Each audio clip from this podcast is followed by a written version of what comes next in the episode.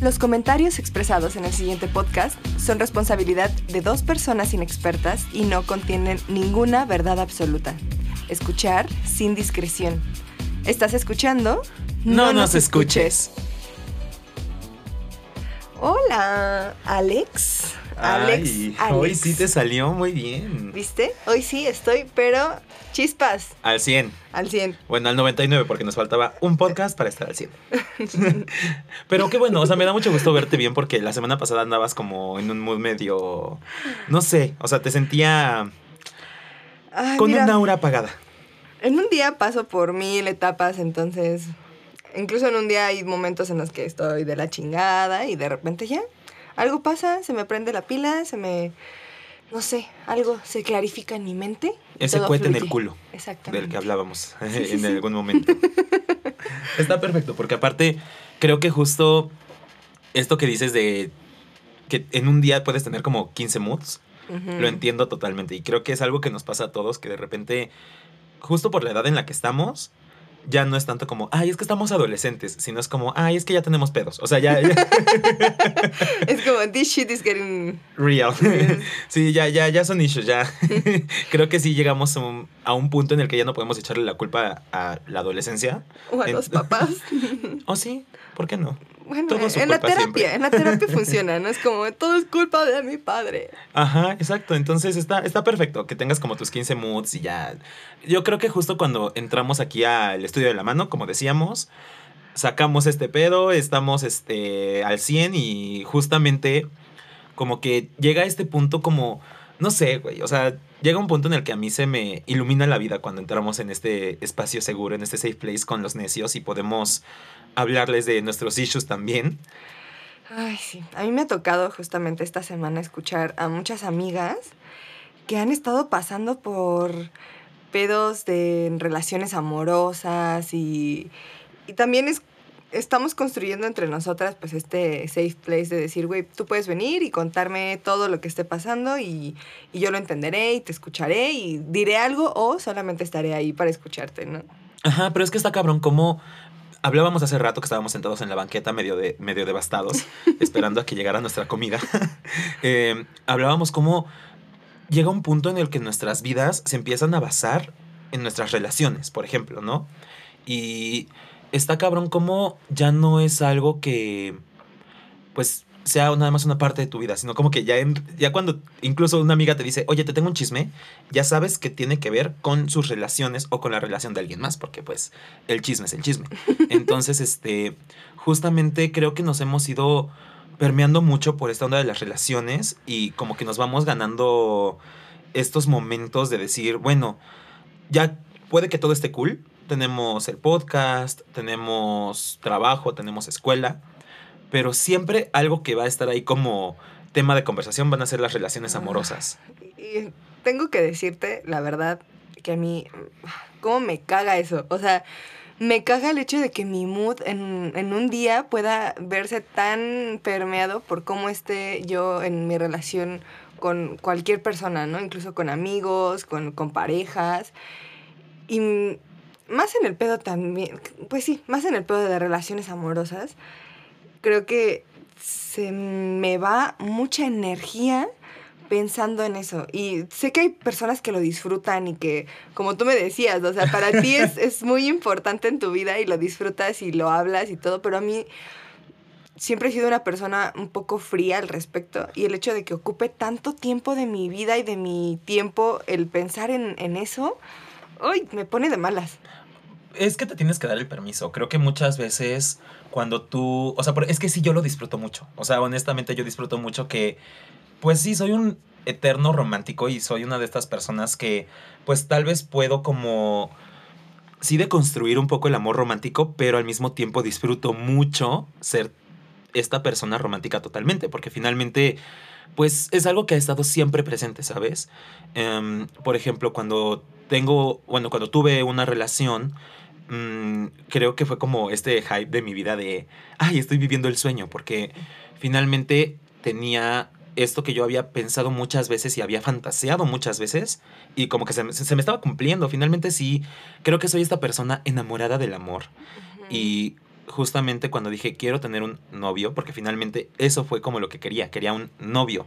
Y está cabrón porque pues entiendo que muchas veces puedes tener muchas otras cosas más allá de una relación y no es lo único en tu vida, pero justamente ese nombre, ¿sabes? O sea, ese, esa idea de un novio a mí me gustó mucho, pero porque pues así soy, finalmente creo que para mí fue muy importante también ponerle un nombre a las cosas y decir, ya tengo esta relación, ¿cómo se va a llamar? Ah, noviazgo. O este, porque creo que también, ahorita que estoy soltero, hablaba con unas amigas y les digo, güey, me da mucha hueva toda esta onda como de conocer a alguien, decir que tienes un ligue, y de repente te gostean, y de repente ya te mandan a la chingada. Ay, no, o sea, honestamente, justo creo que estoy en este punto en el que si quiero una relación, si quiero estar bien con alguien, pero todo el proceso para llegar a eso me da mucha flojera. Porque justo lo mío sí es como la formalización de las cosas y llegar a decir, tengo un novio. Pero es que para llegar a eso, justamente, o sea, yo escuchaba a mis amigas esta semana y era como, muchas estamos en este momento cojeando del mismo pie. O sea, en este pedo de cómo llegas a, a darle una etiqueta, un nombre a algo ¿Y qué tal si una de las dos partes no quiere darle un nombre a eso? ¿O qué tal si ninguna de las dos partes quiere darle un nombre, pero justamente la etiqueta, por lo que dices, te da, o sea, te da un piso, te da estabilidad, te, te dicen dónde están parados las dos personas y qué chingados tienes que esperar al respecto, ¿no? Sí, sí, es que, bueno, por ejemplo, hablando ya ponerle una etiqueta a algo, creo que justamente se ha visto como algo muy negativo últimamente. Yo he visto mucho que es como, no me gustan las etiquetas, es que no creo que sea importante, pero para mí lo es. Y es muy válido también decir, güey, hay personas que justo necesitan este piso, ¿no? Este decir, ¿dónde estamos parados? Y no quiere decir que tal vez llegue un punto en el que digas, bueno, ya somos novios, entonces ahora sí podemos este, decir que vamos a dormir juntos, ¿no? Y ya dormimos juntos como novios. O sea, creo que no es tanto la onda de mm, lo que vives con la persona, sino estos acuerdos que vas teniendo de acuerdo a la etiqueta, como a este punto en el que dices, para mí sí es importante decir, eres mi novio, porque te estoy dando cierto espacio y cierto lugar en mi vida importante, o sea, te estoy dando esta importancia. Sí, estoy de acuerdo con eso que dices, pero al menos a mí hasta ahora nunca me ha sido el necesario. Se ha dado como, pues, no sé, por naturaleza, ¿no? De que de repente ya tienes una etiqueta con alguien y dices, oh, ok, ya somos novios, ok. Y ya los dos lo entienden y todo muy chido. Pero de repente se dan relaciones en las que no hace falta, pero sí.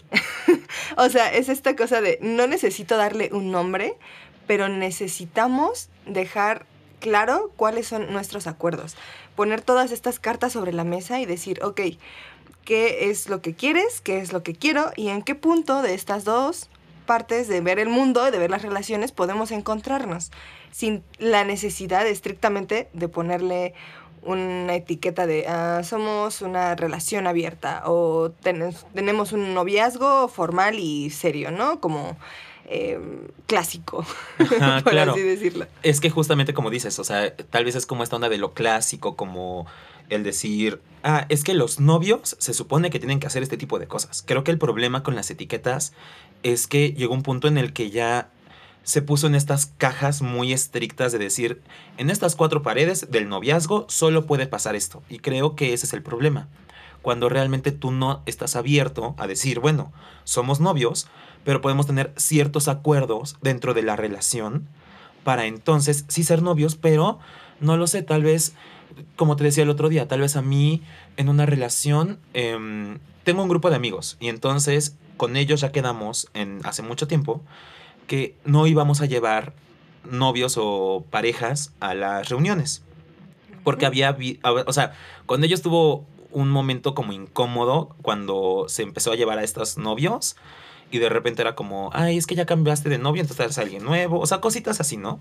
Entonces, creo que justo estas cajas muy estrictas de, es que como somos novios, me tienes que llevar a todos lados, por ejemplo, porque se supone que los novios hacen eso.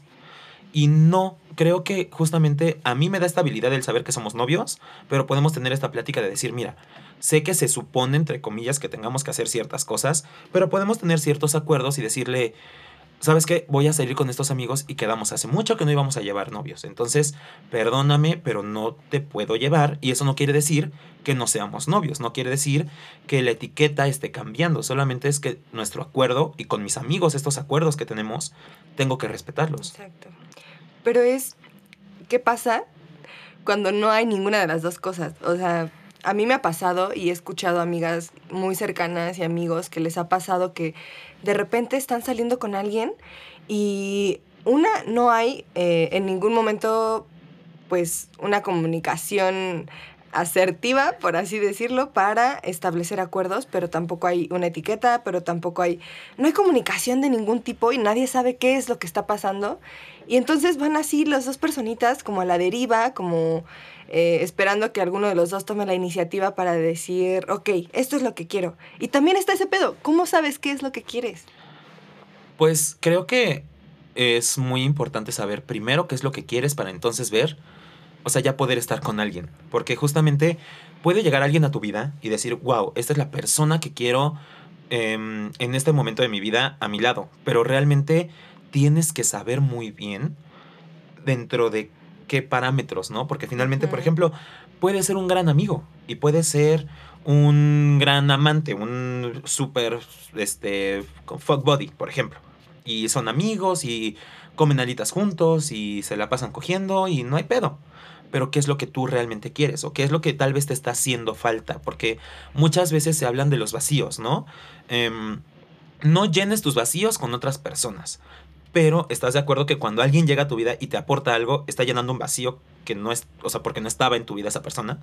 Entonces, justo creo que cuando llegan estas personas a llenar estos vacíos, es cuando tú dices, ok, esto me está gustando, esto está muy bien, me la estoy pasando muy cool. ¿Qué quiero con esta persona? O sea, ¿qué vacíos necesito o quiero que esta persona empiece como a complementarme? Y ahí es cuando empieza necesito un piso, porque justamente tal vez yo quiero que esta persona sea mi novio, pero la otra persona no quiere una relación. Y ahí es cuando dices, ok, ¿qué somos? ¿Y en qué punto nos vamos a encontrar? ¿No? Es como, creo que hay una cosa de, de ceder y de también hacer compromiso, ¿no?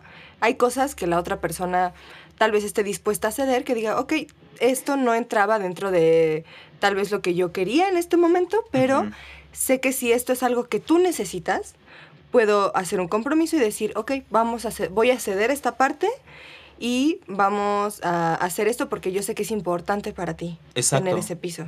Justamente, por ejemplo, creo que algo muy importante, necios, que tenemos que entender todos es que ceder no es malo, pero al mismo tiempo no podemos ceder de más, porque cuando empiezas a ceder y ceder y ceder y ceder es porque estás este, tal vez ya dando como patadas de ahogado, por ejemplo, sí, ¿no? Ya estás pasando por encima de ti misma. Ajá.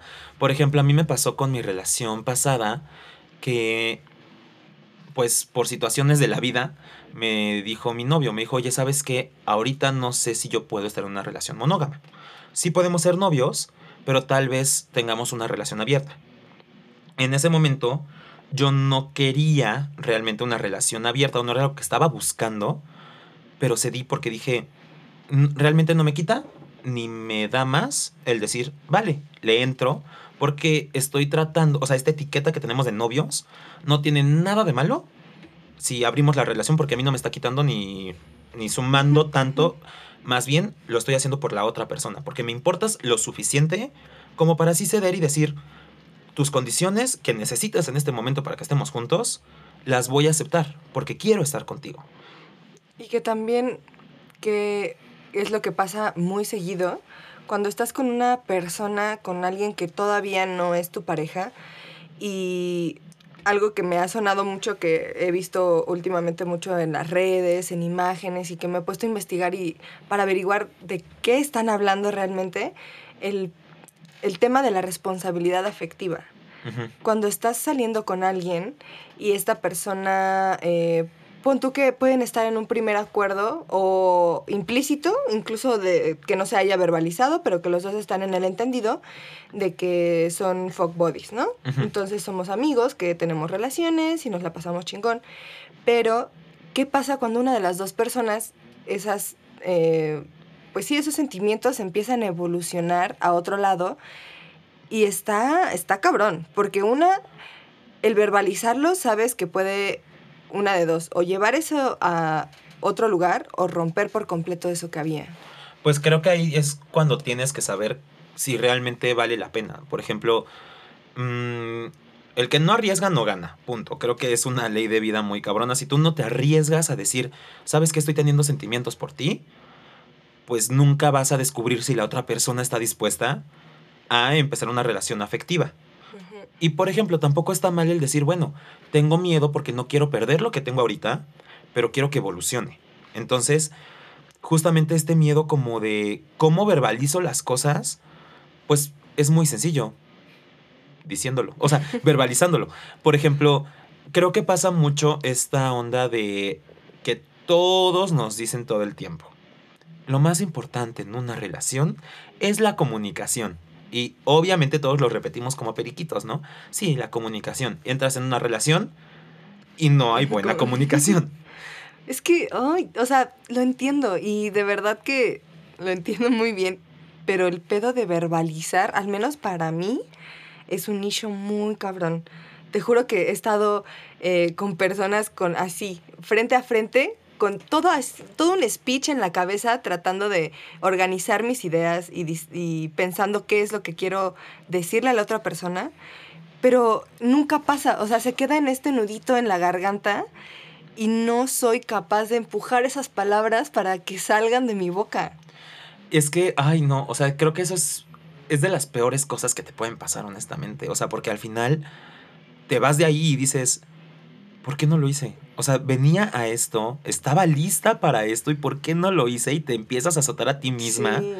Pero justo creo que ahí es el problema cuando tú realmente no tienes esta confianza tal vez para hablar con la otra persona, de decir, yo te voy a decir todo lo que tengo dentro de mí y te tengo tanta confianza que sé que no lo vas a interpretar mal, sé que no vas a tener este como estas segundas opiniones, estas segundas ideas, estas malinterpretaciones de mis palabras porque ya estamos en este punto en el que nos conectamos y nos conocemos muy bien y sabes lo que te estoy tratando de decir.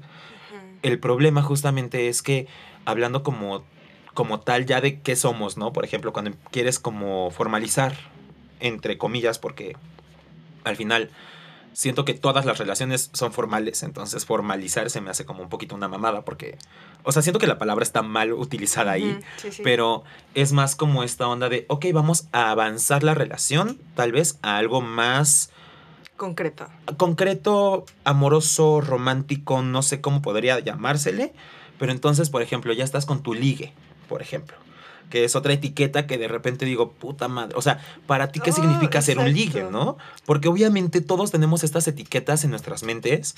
Y ajá, o sea, por ejemplo, para mí los ligues son una cosa, pero para ti pueden ser otra cosa. Y para mí tener un ligue significa este, estar ligando con la persona, pero no tienes esta responsabilidad de que es la única persona con la que estás ligando, porque solo estás ligando, por ejemplo. Pero yo no creo que, por ejemplo, el ligue no te deslinda de esa responsabilidad afectiva. O sea, la responsabilidad afectiva no llega hasta que se concretiza la relación, está desde antes. Tienes que construir y que ser capaz de, de asumir esa responsabilidad de que estás eh, hablando de que estás eh, ligando con otra persona, que esa persona probablemente se esté involucrando también de maneras que probablemente a ti ni siquiera te pasen por la cabeza. Y no significa que tú eres responsable de lo que la otra persona siente, pero sí eres responsable de lo que tú puedes hacer con esa persona. Claro, porque finalmente, mira, yo creo que la responsabilidad afectiva entra desde con las amistades. No tiene que haber un vínculo amoroso para que tengas justamente esta responsabilidad. Incluso tú no puedes ir por ahí haciendo mierda a la gente, punto, ¿no? Y eso es una responsabilidad afectiva incluso con los extraños. Tú no puedes ir a un restaurante a tratar de la chingada al mesero porque finalmente es una persona y porque finalmente se merece tu respeto y eso es ser responsable efectivamente también con los sentimientos del otro, porque tú tratas como tu gato a un mesero y obviamente al final del día el güey la va a pasar de la chingada y no estás siendo responsable afectivamente con esa persona que tal vez no vuelvas a ver en tu vida. Entonces, tenemos que entender que la responsabilidad afectiva empieza desde uno mismo hasta cómo se relaciona con los animales, por ejemplo, ¿no? O sea, cualquier relación que tú tengas con otro individuo necesita responsabilidad afectiva. Y justamente ahí es donde entra como esta esta onda de entonces sí ser claros. Por ejemplo, yo, yo siempre he sido muy partidario de, uno, la empatía, dos, la claridad y la honestidad. Porque, ¿cómo quieres empezar una relación? ¿O cómo quieres concretar algo con alguien o tener un futuro con alguien, incluso como amigos, si no eres honesto, si no eres claro? Porque al final eso va a terminar mal. Y claro que esto representa un miedo también, al menos para mí ha significado el miedo a la claridad también es primero sentarme yo conmigo misma y ser clara conmigo misma y ser honesta conmigo misma y decir qué es lo que yo quiero y sin... porque es muy fácil engañarte a ti la verdad. O sea, y, comprarte la idea de que tú quieres algo y de que vas a, a luchar por construir una relación o cierto tipo de relación con alguien, cuando realmente cuando te sientas así, solita, frente a ti misma, y te lo preguntas, te das cuenta que no lo quieres al 100%, que es como la idealización que tú has hecho acerca de las relaciones amorosas.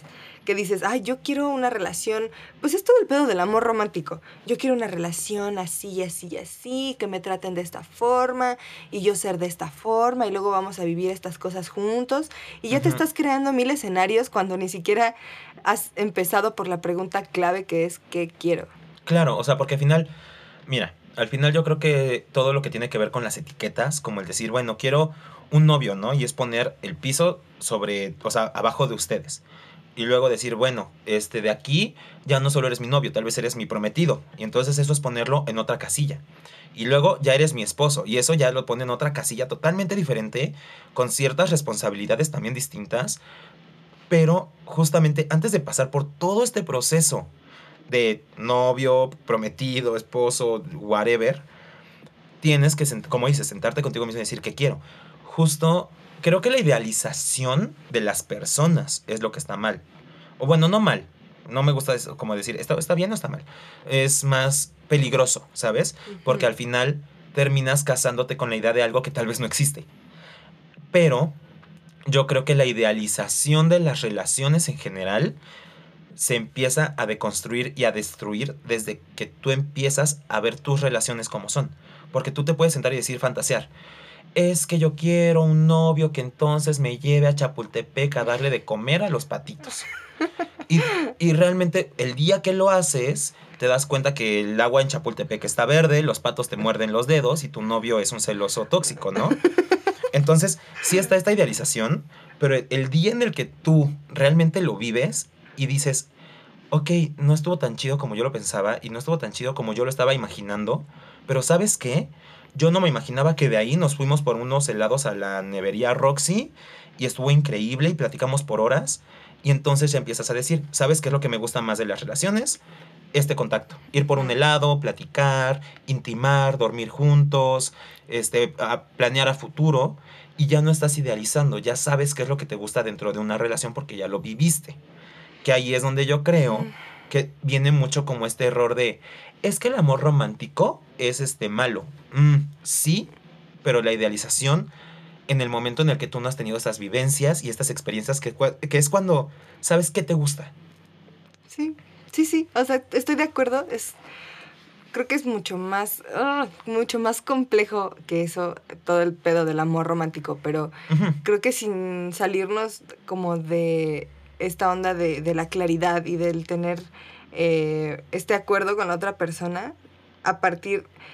Es muy difícil porque luego esa claridad viene justo de la idealización.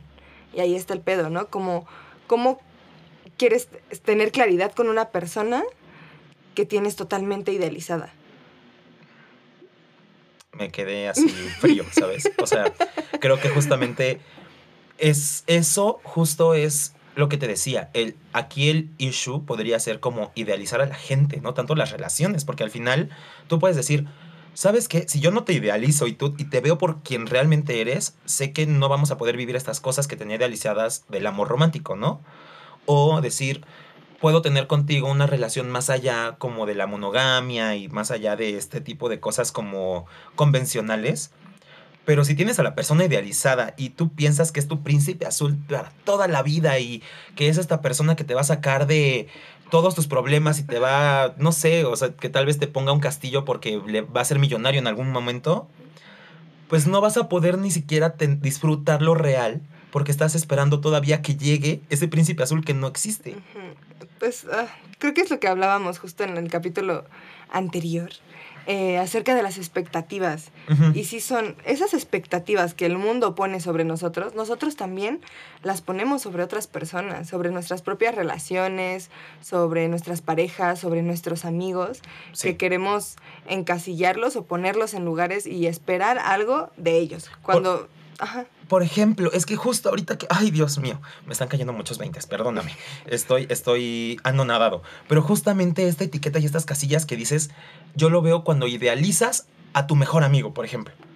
Es que él es mi mejor amigo y es la persona que va a estar aquí siempre y siempre me ha apoyado, siempre me ha escuchado, siempre ha estado aquí para mí y realmente el día que tal vez tú te vas a otro país, ¿no? Y ya no lo ves y ya no hablan y dices, ok, tal vez lo idealicé tanto y le puse esta casilla y esta etiqueta de mi mejor amigo.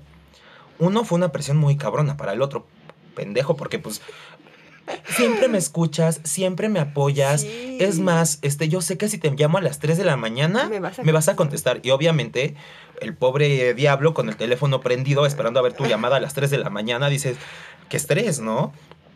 Porque tú lo estás poniendo en esta etiqueta de mi mejor amigo. Y para mí esos son los mejores amigos. Exacto, y tienes que cumplir con todo esto para poder seguir siendo mi mejor amigo. Ah, claro, porque somos tan importantes que esta casilla es así como si te hubieras ganado un premio Nobel, ¿no? Así, eres mi mejor amigo, ya, eh, ganaste en la vida.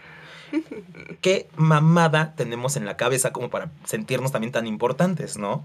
Entonces cuando tú dices, es que realmente ya nos separamos y me doy cuenta que no me escuchabas, no estabas ahí para mí, te marqué a las 3 de la mañana y no me contestaste, te idealicé y yo decía, es que siempre ha estado para mí y no lo estuviste y dices, fuck, no eras ese mejor amigo que yo estaba pensando, pero tal vez sí fuiste mi mejor amigo.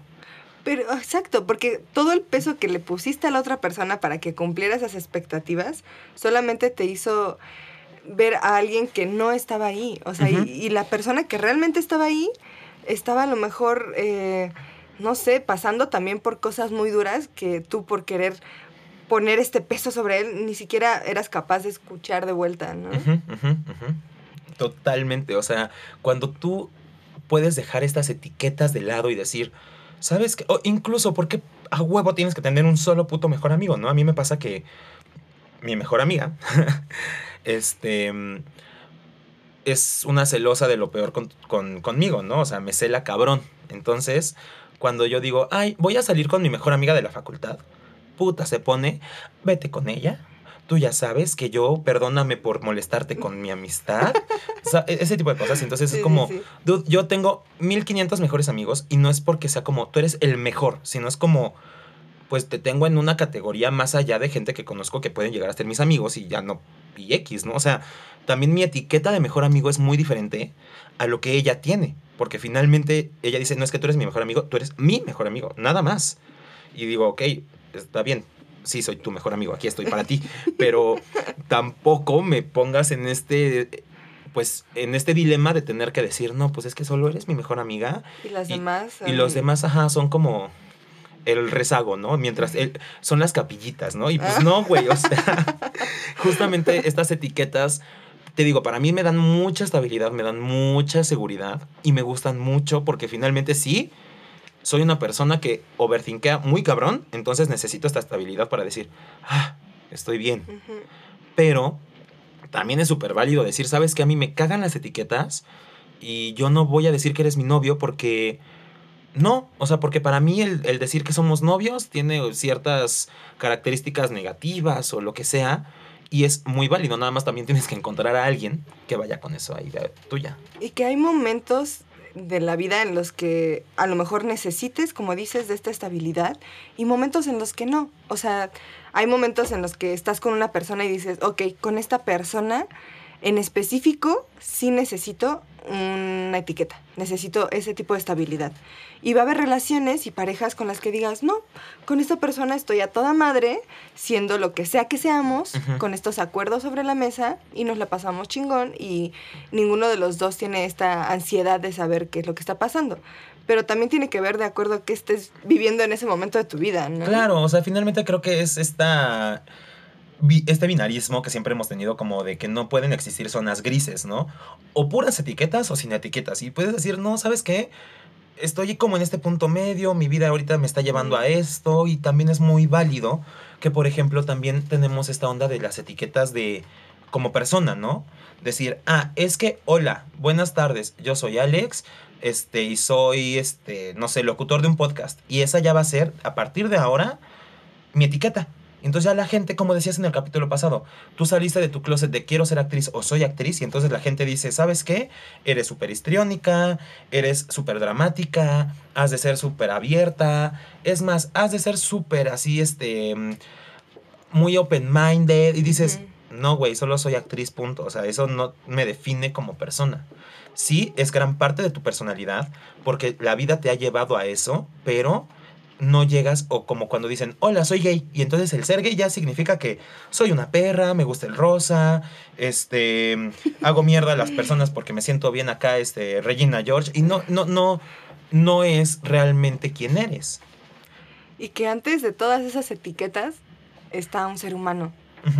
Y que no hay, o sea, creo que lo platicábamos tú y yo justo en algún momento de la pérdida de la individualidad, de cómo el cargarte de repente de tantas etiquetas, güey, pues entre tantas etiquetas ya no se te ve la cara, ya no se te ve el cuerpo, ya has perdido completamente, te desdibujas entre tanto.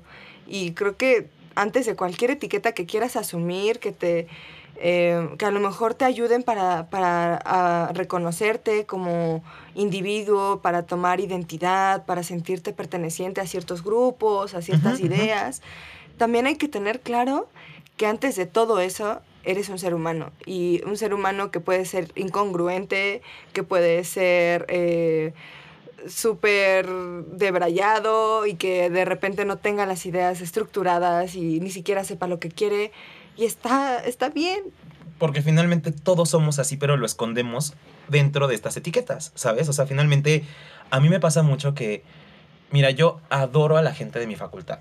Son la facultad de arte, son gente súper abierta, súper inteligente, muy creativa, muy talentosa, pero yo no podría, o sea, o me costaría mucho andar con alguien de mi facultad, porque siento que en el momento en el que tú entras a ciertos grupos, como ahora te dices, soy diseñador, te creas y te compras la personalidad que dicen del diseñador, ¿no? Como este pedo de, es que soy bien raro y soy bien posmo y soy bien, este, aquí me voy a poner unas perforaciones donde nadie se las pone porque soy aquí bien moderno y dices, ajá, ok, está cool, pero si eso eres tú, no por donde entraste y para pertenecer.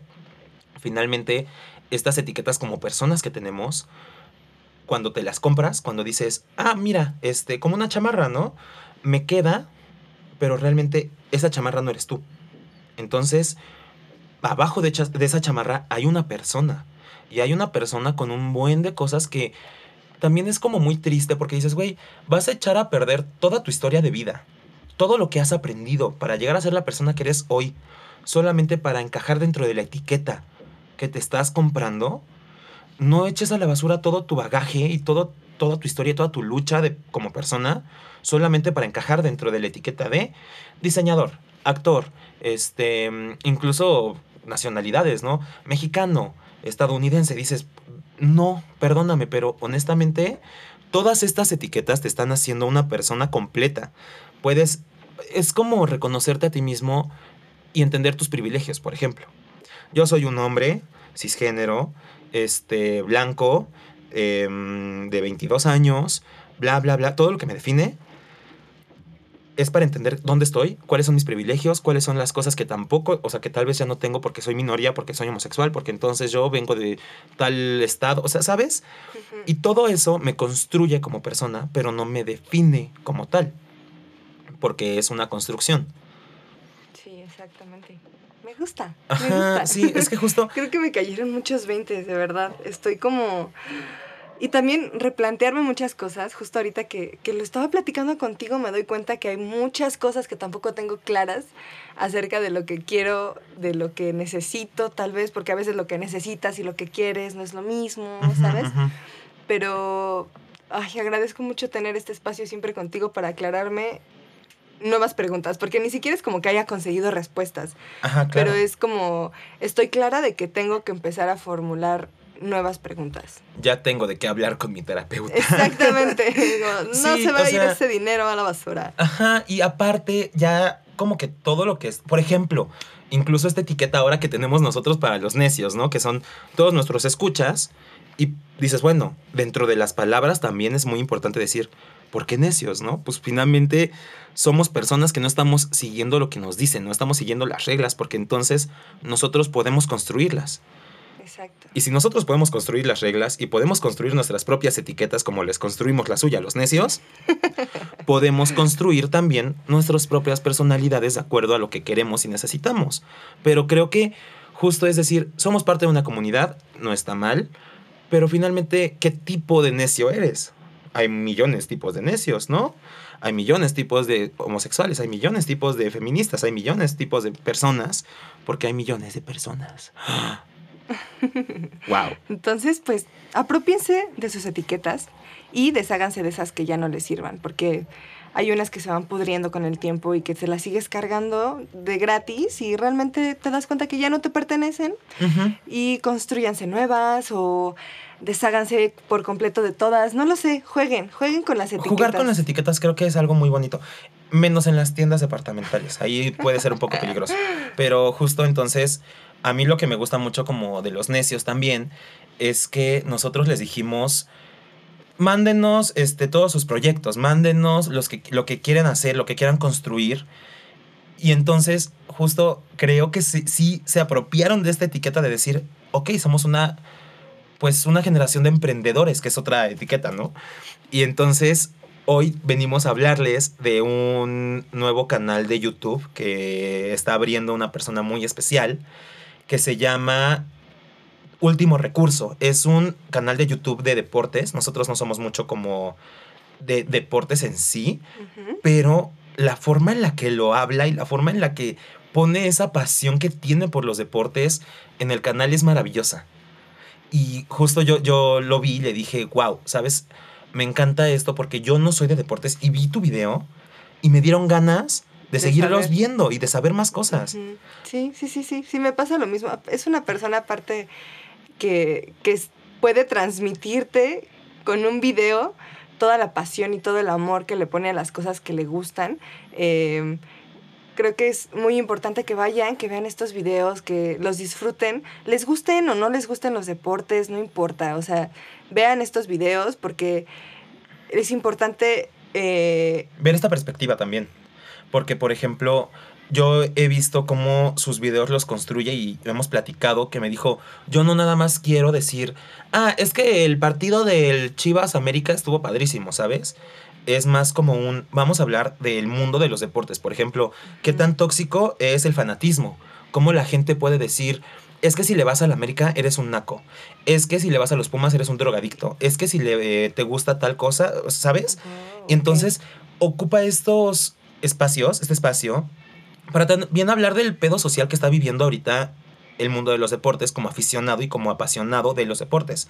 Porque justo decía, ahora te metes a un canal de deportes y todo es fútbol mexicano de primera división, este, las águilas, eh, los pumas y el Chivas, las Chivas, estos güeyes, ¿no?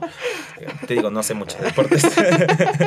este, y dice, pero nunca hablan de tenis, de fútbol eh, femenil, nunca hablan de, mm, no sé, cricket. No sé si él vaya a hablar de cricket, del rugby, ya sabes.